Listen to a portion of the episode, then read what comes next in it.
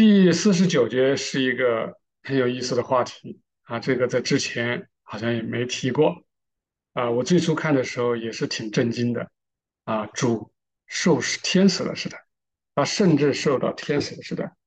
哎，天使不是很美好的吗？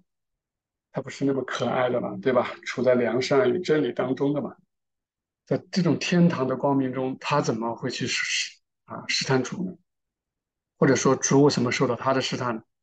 我们之前所说了，主受试探啊，是因为主对全人类的爱，或者说他就是爱的本身，所以这个地狱是因为是爱自我的嘛，是爱这个世界的，所以他才有可能，对吧？去试探主啊。你说他如果说都是那么美好的，怎么会去试探主呢？啊，天使是那么美好的吗？但是都是善的吗？啊，这就是我们今天要讨论的话题。其实主也，其实这个主受天使的试探，这就证明天使也不是完美的。啊，我们往下读。他主在这些诸般的试探当中，最终啊是与天使本身征战，可以说是跟整个天使的天堂征战，也就是整个天，他也在试探中。啊，这是一个尚未揭示的秘密，确实。我们真的不知道。好，我们往下看，他的情况是这样的：他说，天使的确是处于最高的智慧和聪明当中，但他们一切的智慧和聪明都是来自主的神性，出于天使自己或者他自己的自我，没有任何聪智慧和聪明。因此，他们越是处于从主的神性而来的真与善当中。就越聪明智慧，天使自己也公开承认，他们自己没有任何智慧和聪明，没有任何智慧和聪明。如果有人认为他们有智慧和聪明，他们甚至还会发怒，不高兴啊！你不能说我有智慧聪明，我是真的没有啊！不是我们客套，有人很谦，说谦卑的认为自己没有智慧和聪明啊！天使是真的支持。啊，知道肯定自己没有聪明和智慧。如果有人为他认为他有，他就会不开心啊，他会还会发脾气，因为他们认识并意识到，这将从神性的事物中废除他的神圣，并且将不属于他的东西据为己有，从而招致灵性盗窃的罪行。如果他这么做，这么认为，相当于他在犯罪，他在犯了偷盗罪，他把不属于他的东西。归给自己，哦，原来不可得道也有这层含义，所以我们切莫认为我们自己有任何的聪明和智慧，这全都是来自于主。天使还说，他们一切的自我，无论是遗传的，还是在是实际上活出来的恶，他说这些啊，都是罪恶，都是伪命，全部是恶与伪，不管是遗传的还是自己活出来的，全是恶，全是伪。他说：“恶与伪的东西并没有从他分开或者去除，因而无罪，而是全部留存。”这句话留意一下，也就是天使他不断是遗，不论是遗传的，还是在世上活出来的，自己犯的啊各种罪，他这些东西都会留下来，跟他们在一起啊，跟他们在一起，只是被主抑制。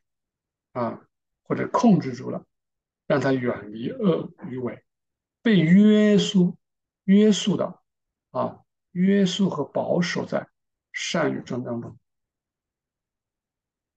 并不是他没有善，没有啊，并不是他没有恶，没有伪，而是因为他只是被保守、被抑制住啊，是被主抑制住，不是他自己。如果放任他自己，他还一样是活在恶中。他说：“一切天使都承认这些事。他如果不知道这些事，他也不相信这些事，啊，那么谁都不可能被允许进入天堂。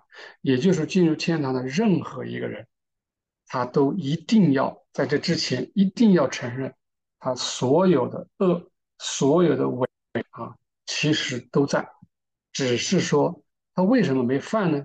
只是被主控制住了，或者被抑制住了。”所以说，我们是一直在主的保守当中，并不是我们自己有什么能耐，并不是是我们不想作恶，那大错特错。要不然啊，如果他不承认这些，他们就没办法处于从主而来的智慧聪明的光里面，就是进不了这种光。也就是说，他不能处在善与真当中。由此可以看出，在约伯记十五章十五节里面说：“说在神眼前，天也是不洁净的。”啊，天也是这个天就是天堂。正因如此，为了使全部的诸天恢复天堂的秩序，主甚至接纳了天使对自己的试探。啊，天使对他试探。与自我之中的这些天使，并不在善和真当中，就是因为他不在善和真当中，才有可能对主能进行试探。这些试探，那就跟地狱试探就有点不同，这种试探就更内在了啊，因为它只实行于目的。我们也知道有目的、原因和结果，它不是在结果和原因上，它直接在你的目的上、你的动机上就来挑战你。啊，就来试探你，我们讲试探试探主，啊，试探主，啊，因为主是要一步一步的这个达到神性，所以他也要经历这个过程，啊，所以这种试探是微妙的，以至于无法察觉。但是啊，只有主在，只有这个这个呃天使处在这种自我的状态下，他才有可能试探主。如果说他不是在自我这当中啊，不处于自我之中，也就是说，他处在从主来的神性的这种光照和这个温暖当中，那他就不会去试探，他也没有不不能试探啊，因为他是在善与真当中啊，善与真是不可能试探善与真的。